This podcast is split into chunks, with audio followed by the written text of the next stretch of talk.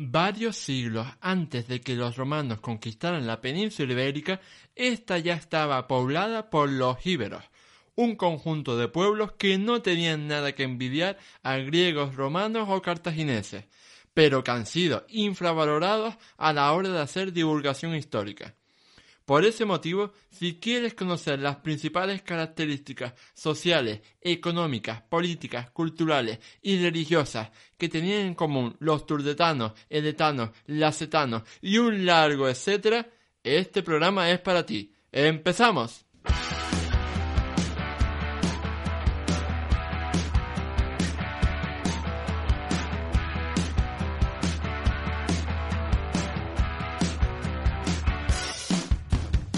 Muy buenas a todos y bienvenidos al episodio 34 del podcast de historia, el programa con el que cualquier persona puede aprender sobre historia independientemente de su formación o nivel de conocimientos previos.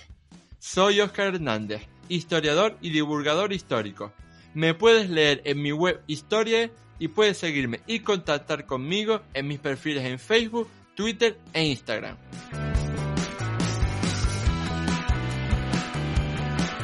Desde aproximadamente 2016, es decir, desde hace 6 años, llevo divulgando, tanto en mi web como en las redes sociales, la historia antigua de Grecia y Roma.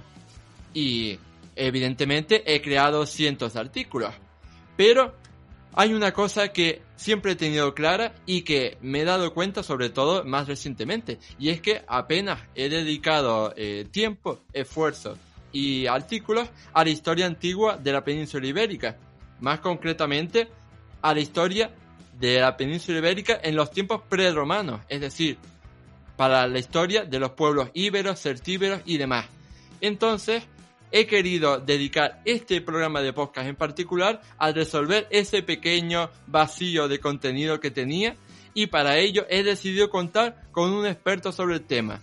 Él es Jesús Manuel de la Cruz, más conocido en Twitter como el profesor chiflado, un fantástico divulgador histórico que cuenta en esta red social con más de 40.000 seguidores.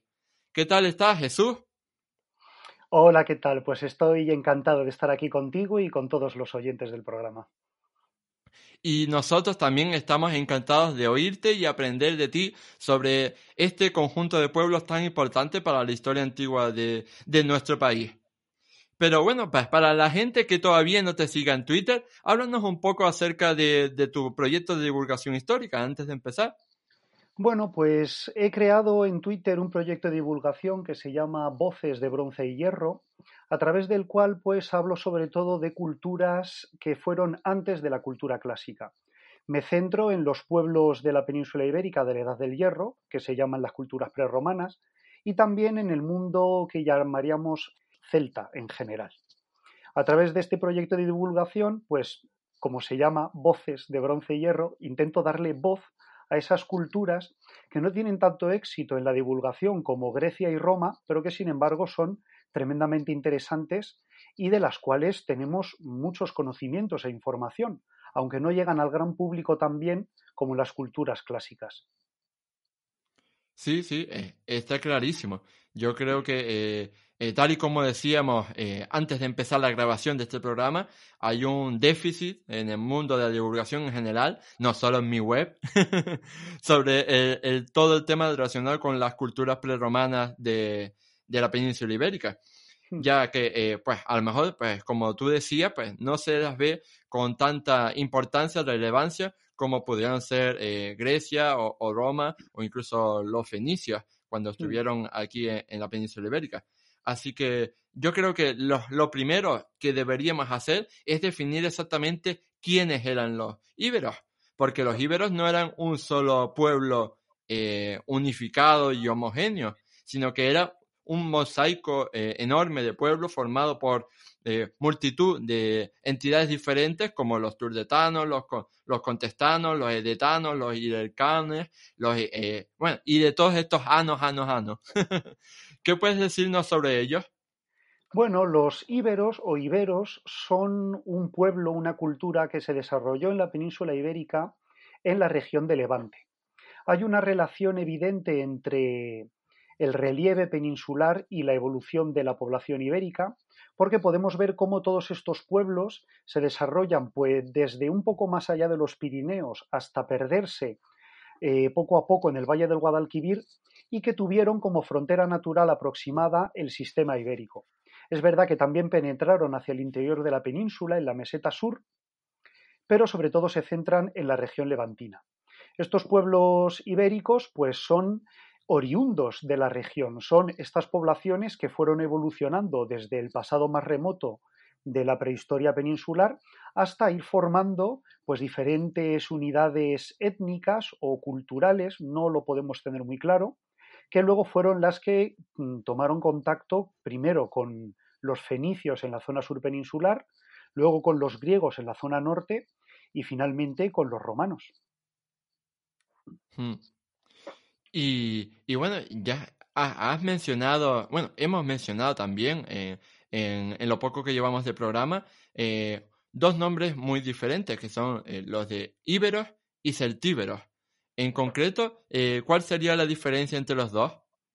Bueno, pues aunque el término celtíbero da a entender que son mm, celtas e iberos una mezcla, no es cierto. Ese término mm, o esa acepción del término no es correcta. En realidad, celtíbero viene porque, según los autores grecorromanos, ellos entendían que los celtíberos eran los celtas que habitaban en Iberia. De alguna manera, los autores clásicos entendían que los celtas eran una unidad cultural que distinguían en diferentes lugares y ellos veían que estos celtas habitaban en la península ibérica en la zona norte. Por lo tanto, en realidad los celtíberos no tienen ninguna relación con los iberos más allá del contacto entre culturas que existió entre ellos durante un periodo muy largo de tiempo. Pero lo que está claro es que los celtíberos no son los, la mezcla de celtas e iberos, sino que son unos celtas que habitan en la, en la meseta central que se relacionaron política, militarmente, con los iberos. Mm. Eh, muy interesante. Y son esta clase de cosas las que hay que tener en cuenta de base antes de, meternos eh, en más temas.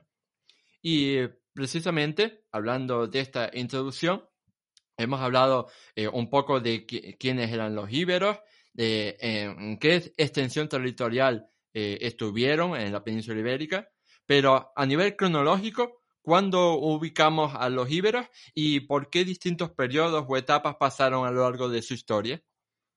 Bueno, dentro de la arqueología ibera, que está bastante bien acotada, siempre hay un problema sobre todo a la hora de establecer cuándo empiezan los íberos.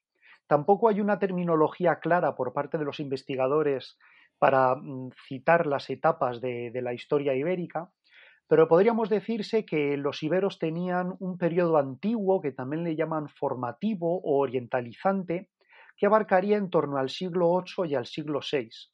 Sería el periodo en el que, para que los oyentes se hagan una idea, Roma comienza a expandirse por Italia y también el momento en el que colapsa la cultura tartésica y esto da pie a que nuevas culturas comiencen a desarrollarse en la zona levantina, en la zona mediterránea. A este ibero antiguo o formativo le sucede el ibero pleno, que también se le llama ibero clásico, que sería pues más o menos un periodo que abarca entre el siglo VI y el siglo III antes de Cristo. Sería el momento en el que Roma, que para que nos hagamos a la idea, Roma va culminando la conquista en Italia y ya comienza a tener los primeros contactos con, con los cartagineses. Ese es el periodo de mayor esplendor de la cultura ibérica. Y luego ya viene el ibérico final o el ibérico tardío, que es el momento en el que los iberos comienzan esta difícil relación, primero con los cartagineses y luego con los romanos, que va a acabar derivando primero en un proceso muy fuerte de aculturación ibera eh, que va a ir adquiriendo la cultura romana, y luego también el propio proceso de conquista que va a acabar con la identidad ibérica como una cultura independiente de otros pueblos. Hmm.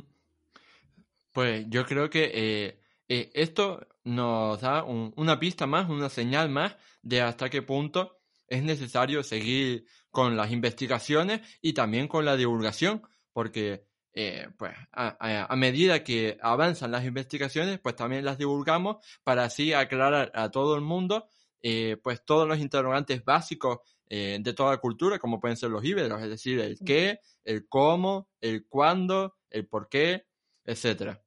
Hmm. Y, bueno, antes has mencionado que, eh, que fueron los romanos los que pusieron el nombre a los celtíberos. Pero en este sentido quería preguntarte yo también si, por qué se les llamó íberos a este conjunto de pueblos que hemos mencionado al principio. Sí, a ver, claro, es buena, es buena pregunta porque los iberos, aunque nosotros les damos ese nombre, ellos no tenían esa sensación de identidad de ser un solo pueblo. Es sobradamente conocido como los iberos antes de tomar partido por cartagineses y romanos ya se enfrentaban entre ellos. No tenían esa conciencia de nacionalidad ni mucho menos. Ibero es un nombre que viene del griego. Los griegos cuando pusieron un pie en el norte de la península ibérica llamaron esta región Iberia, probablemente porque les tenía que, recordar a otra Iberia que está en el Cáucaso, que era la Iberia que ellos conocían de tiempos de las colonizaciones, que está en el Mar Negro. Tuvieron que ver la zona del Valle del Ebro o más arriba y, y les pareció y les pusieron el nombre. Luego todos los territorios que fueron descubriendo después, pues ya se quedaron con Iberia. Los romanos, claro, ya tuvieron que profundizar más en el término, no exactamente los romanos, sino ya los historiadores y geógrafos de época romana, porque al encontrarse con, pues, con todas las diferentes eh, clases de poblaciones, de culturas que habitaban en la península, pues tuvieron que ponerles nombres más específicos y todos estos pueblos que se habían encontrado en el Levante, pues se quedaron con el nombre de Ibero. Es verdad que los iberos, eso sí, nosotros ahora arqueológicamente los podemos reconocer como una identidad cultural porque presentan rasgos en común. Uno de ellos, por ejemplo, es el idioma y el alfabeto, que aunque presentan variaciones locales, sí que podríamos decir que había un idioma ibérico y un alfabeto ibérico que con sus diferencias, por supuesto, se extendía desde pues lo que diríamos eh, Jaén y Granada hasta, hasta el Pirineo francés. Y luego también pues hay determinadas costumbres sociales, religiosas, que las vemos en común. Pero luego dentro de esos eh, elementos de igualdad hay bastantes diferencias. Podemos identificar dos regiones de Iberia. Sería la Iberia Norte, que estaría pues lo que correspondería a Cataluña y tal vez la zona norte de la comunidad valenciana, que serían pueblos más fragmentados, más diríamos con organizaciones tribales, mientras que la zona sur mucho más fuerte influenciada por mucho más tiempo por la cultura tartésica y la cultura fenicia, pues llegaron a formar lo que se ha denominado protoestados. No nos atrevemos a llamarles reinos y a llamarles estados porque carecemos de mucha información que nos permitiría acotar ese término, pero sí que les dicen protoestados, en el que vemos ya una organización territorial grande, con una identidad pues de mando bastante establecida y que les acerca mucho a otras culturas clásicas, pues como serían, por ejemplo, las polis griegas o determinados pueblos de la península itálica, como podrían ser los etruscos o los samnitas. Mm. fíjate qué curioso, la verdad. Eh, eh, seguro que a más de un oyente no se le habría ocurrido asociar eh, la, la, cultura ibérica o las culturas ibéricas con las polis griegas, pero es muy interesante eh, conocerlo. Y bueno, profundizando. ¿Sí? No, precisamente con, lo que comentabas, eh, creo que es que mm, adolecemos de un problema a la hora de pensar en, en los pueblos peninsulares. Y es que tenemos el vicio del conquistador. Todos los textos que nos han llegado de ellos son textos de los conquistadores que hablan de ellos. Y sabemos que la historia la escriben los conquistadores. Y al final, en la divulgación, como como comentabas, y en la perspectiva que el público general tiene de estos pueblos peninsulares y de los iberos en particular, es que eran algo así como los salvajes que fueron conquistados. Pero cuando vamos a la arqueología y podemos leer la muchísima información que se, ha, que se ha descubierto sobre ellos a nivel arqueológico, a nivel historiográfico, podemos descubrir que efectivamente muchos de estos pueblos ibéricos habían alcanzado un nivel de desarrollo cultural, histórico, social, económico, que no tenía absolutamente nada que que, nada que envidiar a cualquier cultura del Mediterráneo oriental. Así que creo que si este programa sirve de algo es para que empecemos a borrar de la mente ese concepto de que por haber sido conquistados por Roma y por haber por haberse enfrentado a Cartago, los iberos eran un pueblo de alguna manera inferior. Todo lo contrario. Tuvieron una relación muy estrecha con las culturas del Mediterráneo central, Roma, Cartago, y del Mediterráneo oriental, Grecia, durante mucho tiempo. Y en muchos sentidos los iberos eran totalmente un pueblo de su época, como lo eran los griegos, como lo eran los romanos, como eran los etruscos, etcétera, etcétera. Hmm. Yo creo que, tal y como has dicho, la, divulgación está para esto y está para desmontar bulos, o, sea, eh, aclarar realidades y dar a conocer todo lo que no se conocía. Y bueno, profundizando un poco más en lo que, eh, en esto que estamos abordando ahora mismo, eh, el territorio ibérico se dividió a, partir del siglo V más o menos en los llamados ópidas o opidum, ¿Qué eran exactamente estos famosos eh, términos? El opidum es un término genérico que los romanos utilizaron para definir mm, diferentes poblaciones tanto en la península ibérica como fuera. El opidum, junto con el castro, o mejor dicho, el opidum se diferenciaría del castro, que lo hemos eh, oído hablar también en las poblaciones pues más de la zona atlántica, ¿verdad? Por su tamaño. Los opidum son eh, poblados en altura, porque obviamente su principal función era la defensa, eh, a través de cuya posición se podía controlar un territorio, que muchas veces era el territorio que fácticamente controlaba la gente del Opidum, que podía defender, y que tiene una estructura interna que puede llegar a ser casi la de una ciudad. Tienen manzanas de calles, tienen un leve trazado urbano y tienen edificios públicos. Estos Opidum, por lo tanto, podrían definirse como ciudades ibéricas, ciudades amuralladas, ciudades en altura, que no tendrían un gran número de población, que se encargarían de dominar todo un entorno y que serían el eje vertebrador de toda la economía de una región. Sería, por decirlo así, aunque no es exacto el término, para, pero para explicarnos en pocas palabras, la capital de un territorio. Mm. Eh, no sé tú qué pensarás, eh, a lo mejor yo me estoy eh, yendo por las nubes de Valencia, pero eh, a mí me recuerda mucho, por ejemplo, a, las grandes ciudades estas fortificadas de, de, la Galia, como puede ser Alesia, ¿no? Exactamente, es que tienen el mismo nombre. Las grandes ciudades galas eran Opidum y las ciudades ibéricas eran Opidum. Hay una diferencia. En Galia es cierto que las ciudades eran populosísimas, había muchísima población. Los iberos eh, iban más volcados hacia el campo y sabemos que gran parte de la población ibérica no residiría en el Opidum, sino en granjas, pequeñas aldeas en los entornos. Pero lo cierto es que en el propio término los geógrafos y los historiadores romanos ya dan a entender que ellos veían en el Opidum una, una identidad económica, política, una importancia mayor que la de otras poblaciones, por ejemplo, los celtas atlánticos que vivían en castros, ¿no? que es un término para hacer referencia a poblaciones más pequeñas. Muy interesante lo que comentas, la verdad. yo creo que eh, nos está quedando un programa realmente genial y divulgativo, que es lo importante. Y bueno, ya que eh, lo has mencionado anteriormente, el caso de estas granjas y pequeños eh, agricultores ¿no? que vivían apartados del opidum, pues quería preguntarte cómo era en general eh, la economía de los íberos. Ya sé que eh, se dividen en dos zonas, ¿no? y que es muy difícil generalizar y hablar unas nociones básicas de, eh, de todos los íberos, teniendo en cuenta todos los que eran, pero a lo mejor podríamos dar unas pequeñas pinceladas sobre cómo era a nivel general, muy general, su agricultura, su ganadería, su minería o su industria y su comercio, etcétera. Pues sí, efectivamente. A ver, si generalizamos, sabiendo que en realidad estamos faltando la verdad haciéndolo, podríamos decir que los iberos eran eminentemente una cultura agrícola. Se dedicaban a la agricultura de cereal, a la ganadería de, ovejas, de vacas.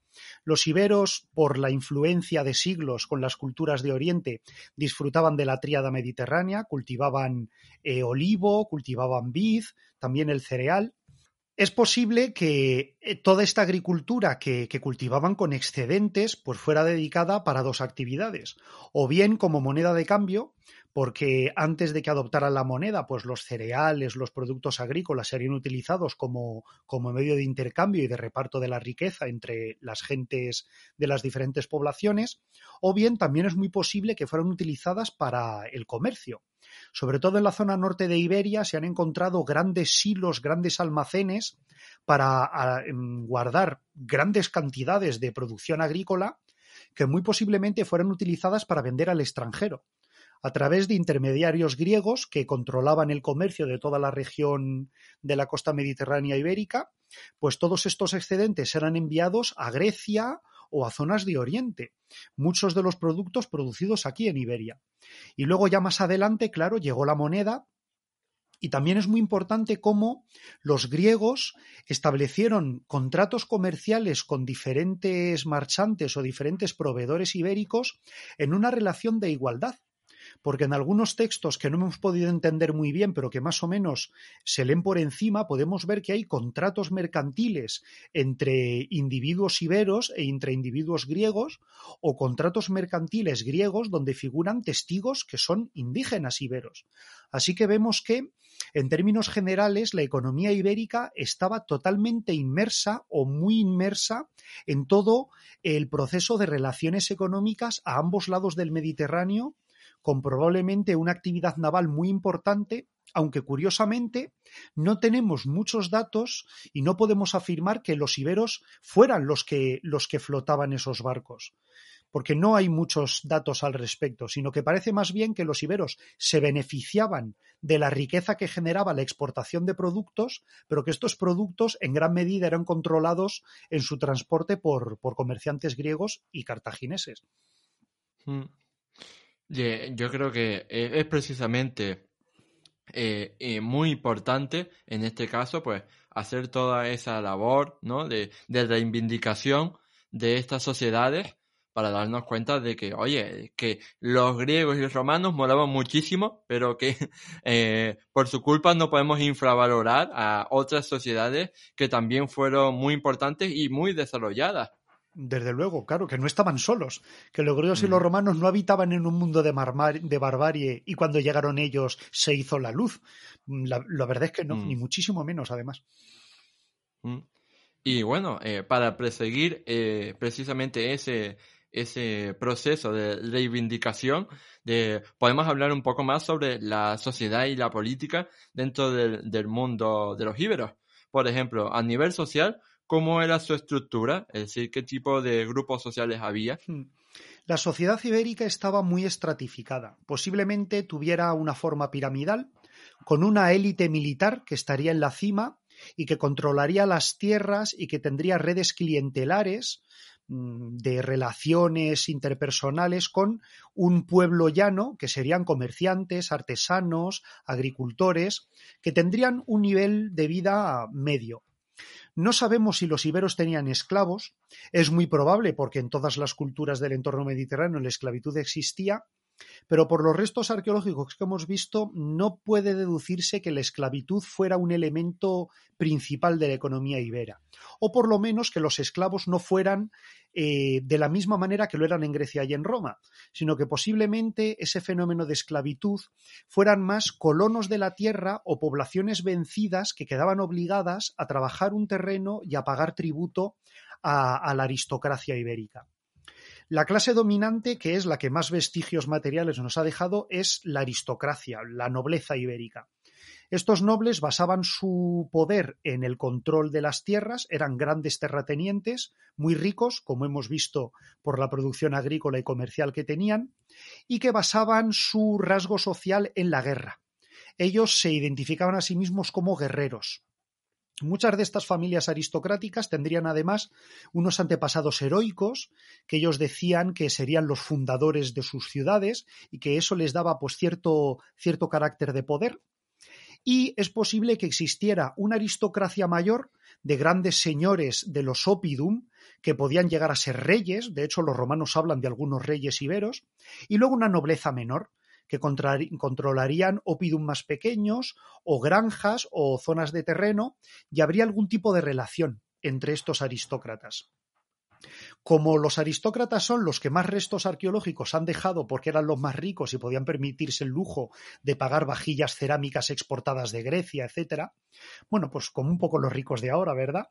Pues eh, podemos pensar que la sociedad ibérica era guerrera, y lo era, pero no era ni más ni menos guerrera que cualquier otro grupo social de la época. No eran ni más ni menos guerreros que los romanos, ni más y menos guerreros que los griegos. Sí, Roma la conocemos por su gran poder militar, pero sabemos que en Roma el populus romano, ¿verdad?, estaba formado por una inmensidad de comerciantes, de artesanos, de agricultores, los iberos también. Y además llegaron a tener una artesanía muy fina, llegaron a tener una escultura mm, muy bella, por lo tanto, demuestran que era un pueblo sofisticado y que aunque, como cualquier otro pueblo de la antigüedad, hicieron de la guerra una expresión normal de la política e incluso de la economía, no eran este gran pueblo de guerreros sanguinarios que a veces nos podemos imaginar que eran por, por, los relatos griegos y romanos, ¿verdad? Sí, eran guerreros, de hecho eran muy buenos guerreros, pero eso no les hace un pueblo eminentemente guerrero sino que como cualquier otra sociedad mediterránea, pues era una sociedad muy compleja y además probablemente muy rica también. Y ya que hablamos precisamente, como decía antes, de estos niveles eh, políticos y, sociales de los íberos, quería preguntarte si también se traslada a, la política, ¿no? al nivel político, el poder económico. Es decir, ¿son los aristócratas los que mandan? O mejor dicho, replanteando la pregunta, ¿quiénes mandaban en, en las sociedades ibéricas? ¿Quiénes detentaban los cargos políticos? Pues Iberia, en muchos sentidos, era como Roma y como Grecia. Hay una aristocracia que, como hemos dicho, basa su poder en la riqueza económica y en la ostentación militar, eran los militares, eran los soldados, y esta nobleza, eh, algunos podían ser reyes en algunas tribus ibéricas, otros podían tener cargos de magistratura y senados exactamente igual que podían tener las polis griegas o la ciudad de Roma. Dentro de estos senados, los iberos tenían magistrados. Así que es posible que las estructuras políticas iberas oscilaran entre esos dos eh, sistemas, la monarquía y los sistemas de república, con un senado y con unos cargos políticos. También es cierto que en Iberia estos modelos políticos fueron evolucionando. En el ibérico antiguo mm, eran más, bien, eran más bien monarquías sagradas en el sentido de que los reyes decían que su autoridad venía de los dioses porque o bien ellos eran descendientes de un dios o de un héroe fundador y eso les daba autoridad. Pero en Iberia vemos de vez en cuando, sobre todo en arqueología, cómo hubo una serie de conflictos civiles muy crueles, que se perciben curiosamente a través de la destrucción de estatuas. Esto correspondería a la estasis de las culturas eh, griegas cuando pues todos estos conflictos civiles que tuvieron los atenienses o con los tiranos griegos, ¿verdad? O el conflicto patricio plebeyo romano. Pero como los iberos nunca escribieron, los detalles no los vamos a ver. Pero vemos que los iberos de vez en cuando les daban un furor de destruir estatuas, estatuas que eran eh, monumentos de las tumbas, monumentos alzados a los héroes antepasados. Y de vez en cuando esos monumentos eran destruidos por los iberos, entre ellos, o por los pueblos extranjeros ya en la época de la conquista. Esto quiere decir que había un conflicto social y ese conflicto social muy probablemente venía de esas aristocracias, de esos grupos políticos de la nobleza ibérica enfrentados entre sí, a veces por conflictos de facciones dentro de la misma tribu o a veces entre las propias tribus en el que pues había relaciones de autoridad, de control y de sometimiento. Yo creo que estamos bastante sincronizados en este programa porque justamente en esta respuesta has dado pequeños avances de los dos temas que nos quedan por abordar en este, en este podcast, es, que son precisamente sobre eh, la religión ibérica y sobre el arte ibérico, es decir, de los dioses, ¿no? Que decías de, la monarquía sagrada y las esculturas como las que podrían hacer en el arte ibérico.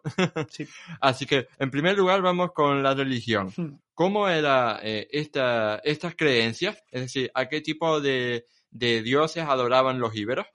Los iberos eran politeístas, como todas las culturas de la antigüedad. Y en Iberia había un factor muy importante del elemento natural. Los dioses iberos, al contrario que los griegos y los romanos, tenían pocas representaciones físicas.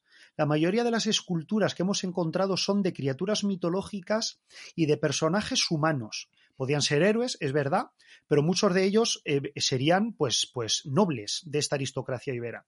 Los dioses iberos solían representarse o de manera muy esquemática en lo que se denominan betilos, es decir, piedras que simplemente mm, podría ser un pedrusco que los iberos por algún motivo religioso entendían que era una representación de su dios, o bien eran vistos en la naturaleza. Los principales santuarios ibéricos no estaban en las ciudades, estaban en el campo. Los hemos encontrado porque en determinados lugares de cuevas o de afloramientos de agua se han encontrado pequeñas figuritas que son exvotos ibéricos hechos de bronce que los creyentes iberos dejaban allí para llamar la atención de un dios. Igual que en los santuarios actuales vemos figuritas de brazos, de piernas, de gente que está enferma y pide a la Virgen o al Santo que le curen, pues esa tradición ya existía en Iberia. Y estaban en las fuentes, estaban en las cuevas, estaban en los bosques, porque para los iberos los dioses habitaban en la naturaleza. La naturaleza tenía algo de sagrado, tenía algo de especial. Es por eso que no tenían grandes templos en las ciudades, porque posiblemente a un, a un, ibero le resultaría incomprensible o tal vez ridículo esos complejos templarios enormes con esas esculturas enormes que tuvieran los griegos y los romanos, porque ellos no entenderían que esos son dioses. Ellos dirían, mira, mi dios está en la naturaleza porque yo le veo, cuando amanece el sol y arroja una sombra en el interior de una cueva en una fecha determinada y yo veo ahí la recreación de mi Dios.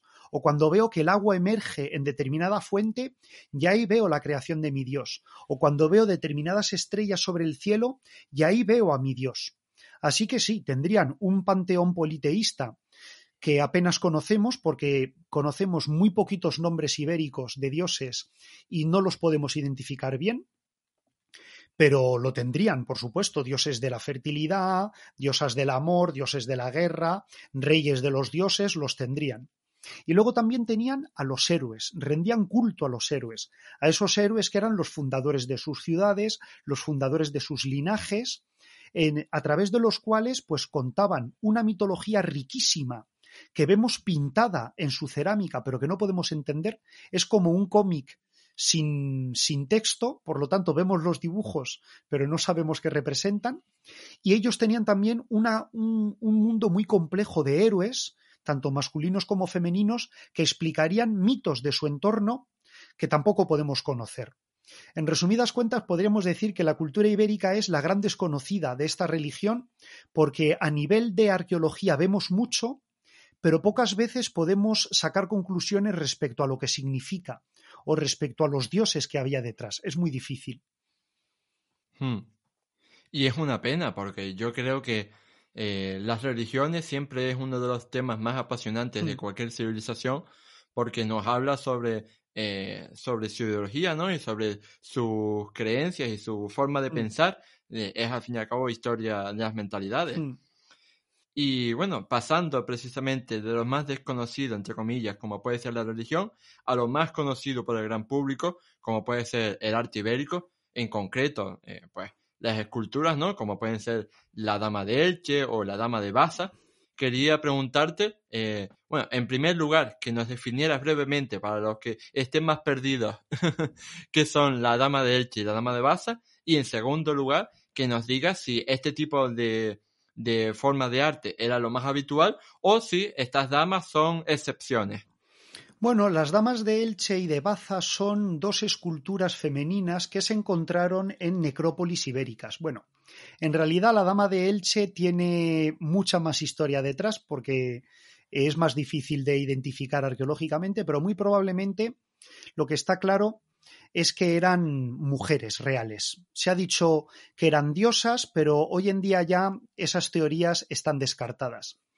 Los tocados que presentan, las grandes túnicas que vestían eran tejidos muy ricos, eran objetos de ajuar de muchísimo valor, posiblemente exagerados, porque sobre todo en la Dama de Elche tiene esos grandes rosetones de las falleras, ¿verdad? De la princesa Leia y unos collares enormes, pero probablemente estaban exagerados para darle más relevancia, más poder a la mujer y posiblemente representaban a grandes sacerdotisas o a grandes mujeres aristócratas del mundo ibero.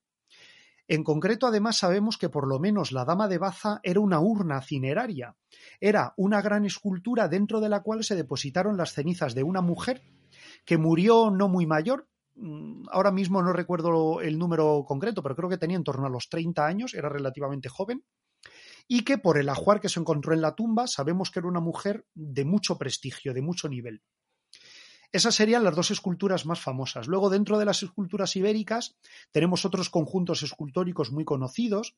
Por ejemplo, el conjunto escultórico de Porcuna, eh, de la necrópolis de Cerrillo Blanco en Jaén, que es un conjunto escultórico muy complejo de esculturas de guerreros, de animales mitológicos, que posiblemente era un monumento funerario de una familia aristocrática.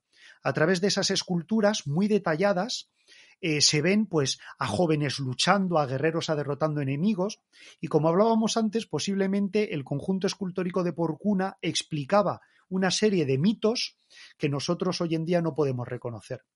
Y luego hay animales fabulosos que los iberos imaginaban a muchas criaturas fantásticas que diríamos nosotras, nosotros, en los que predominan los grifos, las, las esfinges y luego algunos animales mitológicos como nuestra queridísima y famosísima bicha de balazote, que eran esos animales sagrados que habitaban en los bosques y que estaban identificados con las divinidades y con el otro lado, con el más allá. Hmm. Pues eh, bueno, yo creo que me repito eh, más que que los cromos de la liga, pero diré que me, está pareciendo un programa eh, fascinante y, totalmente interesante y súper necesario y espero que nuestros oyentes también lo estén disfrutando igual. Y bueno, para ir finalizando ya este programa, eh, tenemos que tocar el tema de los temas, ¿no? Después de, hablar de específicamente de los íberos, tenemos que eh, abordar lo más eh, conocido, ¿no? Lo más estudiado, lo más divulgado, que es eh, el contacto con Roma, hmm. es decir, a partir del momento en que Roma llega a la península ibérica. Entonces, para empezar, podemos decir cómo fue este primer contacto, o sea, en qué momento romanos y, e íberos contactaron por primera vez. La primera vez que los romanos y los íberos contactaron fueron en las guerras que Roma luchó contra Cartago. Los iberos, como hemos dicho, eran grandes guerreros y muy apreciados mercenarios, y la primera vez que un romano tuvo que ver un ibero sería en algún tipo de guerra, en algún tipo de lucha, probablemente en Sicilia, antes de, venir a la península ibérica. Luego, claro, los romanos, como probablemente los oyentes sabrán, acabaron llegando a la península, primero los hermanos Escipión y luego el hijo eh, Escipión, la familia Escipión, y a partir de ahí ya comenzó una relación que fue la relación de conquista de conquistador y conquistado. Y precisamente eh, eso eh, es de lo que queremos hablar ahora mismo, porque evidentemente eh, sabemos que empezaron los, la familia Scipión, pero después tuvo lugar una conquista que se extendió bastante tiempo. Hmm. De, hecho, bueno, esto va mucho más allá de, los íberos, hmm. pero la conquista de la península ibérica no acabó formalmente, entre comillas, hasta eh, eh, siglos, o sea, tardó siglos, ¿no? Porque la concluyó eh, el emperador Augusto cuando concluyó las guerras cántabras a finales del siglo I. Entonces, háblanos un poco específicamente sobre cómo fue la conquista del mundo de los íberos. Bueno, como ya hemos visto, los iberos mm, eran muy diferentes entre sí y la manera en que los diferentes pueblos iberos afrontaron la conquista pues también fue distinta. A los romanos generalmente mm, no les fue mal, porque como Roma el primer contacto que tuvo con los iberos en Iberia fue en guerra contra Cartago, las relaciones de los iberos con estas dos potencias luchadoras fue pues de ir buscando su, su propio beneficio. Los diferentes jefes iberos, cuando veían la oportunidad de un beneficio, se aliaban con los romanos, cuando no, se aliaban con los cartagineses. Y en esa situación, Roma pues llegó hasta, hasta Andalucía, por todo el territorio ibero, con Escipión haciendo tratos con los diferentes reyes iberos. Esto es muy interesante porque los iberos ya presentaron una resistencia real como iberos a los romanos solo cuando los cartagineses fueron expulsados. Durante toda la Segunda Guerra Púnica, si los iberos se enfrentaron a los romanos fue mayormente porque se habían aliado con los cartagineses y era su apuesta y se enfrentaron contra los romanos como parte de ese enfrentamiento entre las dos potencias exteriores. Solo cuando los iberos se dieron cuenta de que los romanos no estaban de paso, sino que pretendían quedarse, fue cuando comenzaron a reaccionar sobre esa conquista o esa ocupación romana. Y hay dos reacciones entre los iberos, que esto creo que es muy interesante y muchas veces no nos paramos a pensarlo. Una de las reacciones fue la resistencia ultranza, Indíbil y Mandonio, por ejemplo, que son el mejor ejemplo en la zona norte, que se resistieron tenazmente al invasor romano armando ejércitos y enfrentándose a los romanos en batallas campales. Porque una cosa que hay que decir y dejar muy clara es que esa idea de que los iberos eran guerrilleros que se enfrentaban a los romanos, unos pocos con golpes de mano, es totalmente falsa. Los iberos eran capaces de organizar grandes coaliciones de ejércitos y no tenían ningún problema en enfrentarse a los romanos en batalla campal, y de hecho es lo que solían hacer, aunque en el público general ha calado otra idea, pero no es verdad. Y luego la otra forma de, de, actuar frente a la ocupación romana fue ceder, que esto es algo que choca mucho, pero que se ve. Muchos nobles iberos vieron en los romanos una manera de mejorar su situación. Veían el poder de Roma, veían la capacidad económica romana y convirtiéndose en ciudadanos romanos, convirtiéndose en la nobilitas romana, muchos jefes iberos vieron mejorar su situación social y por lo tanto abrazaron la romanidad. Eso explica por qué la cultura ibérica desaparece tan rápido. Y es que la cultura ibérica desaparece tan rápido porque, generalizando, ya hemos hablado de lo que significa generalizar, generalizando, los iberos vieron en el latín y en lo romano algo beneficioso. Abandonaron su idioma, abandonaron, no vamos a decir su independencia política, porque muchos de ellos fueron federados y aliados de los romanos, pero bueno, por lo menos establecieron una relación de igual con Roma, y lo que sí que les costó un poquito más a los iberos fue renunciar a su religión. Es posiblemente que la religión fuera el elemento que ellos sentían más como su identidad. Y esa religión fue la que los romanos, dicho de alguna manera, usurparon. Vemos cómo los grandes santuarios ibéricos de los que hemos hablado antes pasaron de ser ibéricos para ser romanos cómo los principales dioses ibéricos de estos santuarios dejaron de tener nombres ibéricos para tener nombres romanos. Y es que es ahí donde los romanos supieron atacar bien a los iberos, no solo en los campos de batalla, sino en su religión. Y convertir la religión ibérica en religión romana, y cuando los iberos cambiaron a sus dioses por los dioses romanos, ahí sí que podemos decir que los iberos totalmente se convirtieron en romanos. Hmm. Y me parece muy importante eh, señalar que, eh, eh, que, como siempre he dicho, tanto en mi web como en este podcast, la historia no es un proceso sencillo. La historia es un proceso muy complejo y nunca es una lucha entre buenos y malos, hmm. entre blancos y negros, sino que es una escala de grises y llena de, aristas. Exactamente. no podemos eh, eh, generalizar ¿no? y, decir que, que eh, o los romanos eran buenos o los romanos eran malos hmm. o los íberos eran buenos o malos. O sea, aquí todos somos una escala de grises y no solo en la historia antigua, sino también en el presente. Cualquier persona no es ni 100% mala ni 100% buena, sino que somos todos medio buenos y medio malos. Desde luego. Así que nada, eh, la última pregunta ya eh, para terminar este, este podcast. Eh, la última pregunta plenamente de historia, mejor dicho, es precisamente cómo, cómo fue este, más específicamente, este final de los íberos. Se puede, gracias a la arqueología, establecer cómo fue la desaparición de los íberos. La desaparición de los iberos es una cuestión que se ha comentado mucho en historiografía porque no es fácil de ver.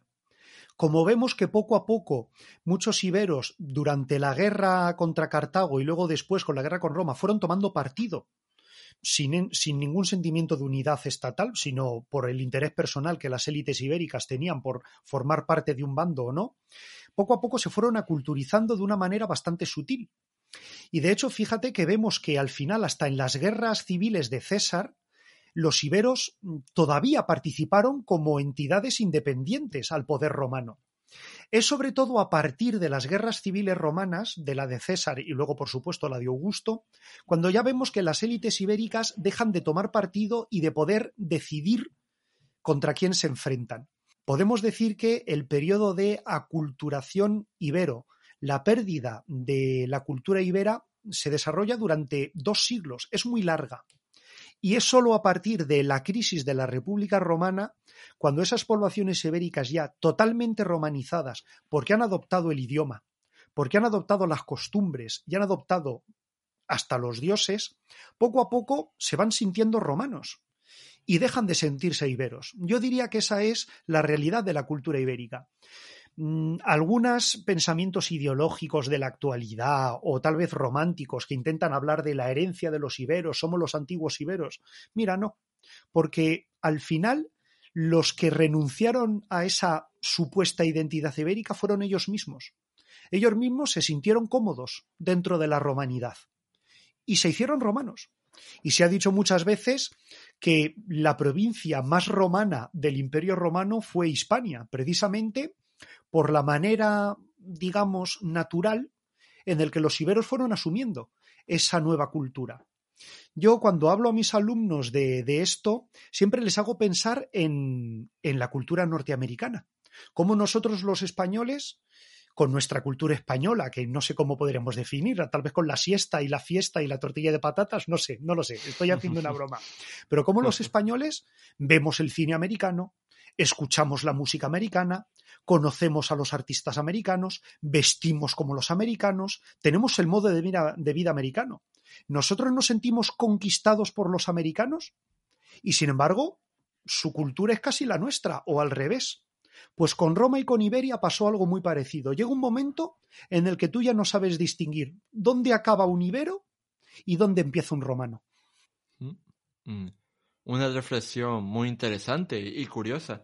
Eh, la comparación, estoy seguro de que a, cualquiera de nuestros oyentes le habrá hecho pensar, de, por ejemplo, ahora, ¿no? Eh, que en los últimos años se ha implantado, eh, yo qué sé, eh, el Black Friday o, mm, incluso esto, Halloween. una que está más mm. exacto, Halloween o todo esto, y no pensemos que nos están conquistando, sino que nos encanta.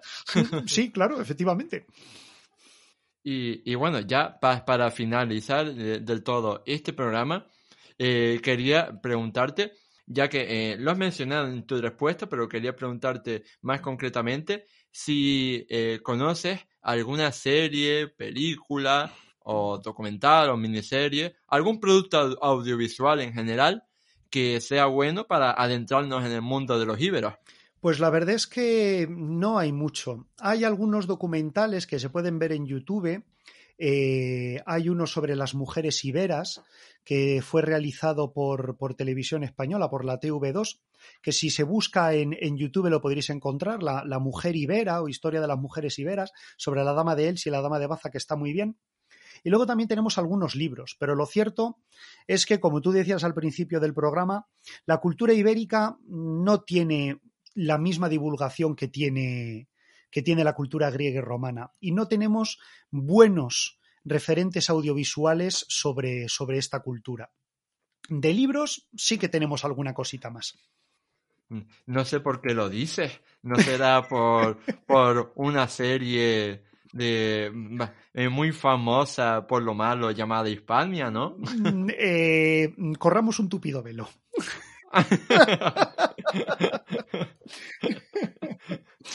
Yo creo que le, podríamos dedicar un, un, programa de podcast entero. Madre mía. Bueno, pues con, con esta no recomendación de serie y película, por favor, que ninguno de nuestros oyentes eh, se interese por ver Hispania, por favor, que no pierda su tiempo de vida con eso. Si nos preguntan, pues, eh, terminamos. Es lo que decimos, sí. y bueno, eh, ahora pues, en este buen ambiente, lamento tener que decir que hemos llegado al final de la entrevista y bueno, ya llegados a este punto, yo solo quería agradecerte a ti infinitamente, Jesús, por habernos hecho un hueco en tu agenda para venir aquí a hablar sobre los íberos, ese, esa civilización y ese periodo tan apasionante y poco conocido de la historia de nuestro país. Por eso yo creo que a partir de este podcast, como decíamos, cualquiera que haya oído, leído o visto algo sobre el tema, espero que no sea Hispania, pues va a verlo nuevamente con otros ojos y quizás, yo que sé, cuando por ejemplo visite el Museo Arqueológico Nacional o para ver, ¿no? Piezas como la Dama de Elche o, otros museos, ¿no? Con piezas iberas, pues a lo mejor se acordarán de este programa y se acordarán de todo lo que hemos aprendido, así que, nada, pues muchísimas gracias.